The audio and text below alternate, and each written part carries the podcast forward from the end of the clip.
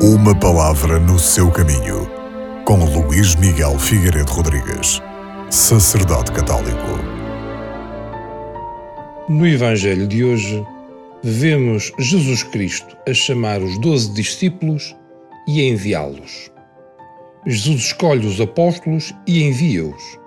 O convite de Cristo não se dirige, contudo, apenas a este ou àquele grupo ou tipo de pessoas.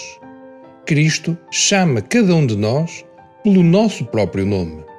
Espera, tem esperança, que cada um de nós dê um contributo válido e positivo na missão específica de evangelização do mundo. É que todos nós somos um povo escolhido por Deus, nação santa, sacerdócio real.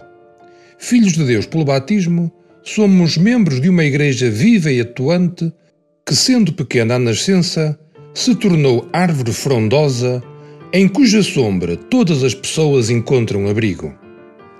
Esta consoladora realidade abre-nos horizontes de esperança, mesmo quando cada pessoa se deixa esmagar pela dúvida, Deus oferece-lhe o perdão que gera o amor, caminho de santidade e união com a Santíssima Trindade. Assim se transforma, dia a dia, o povo resgatado em nação santa que somos todos nós.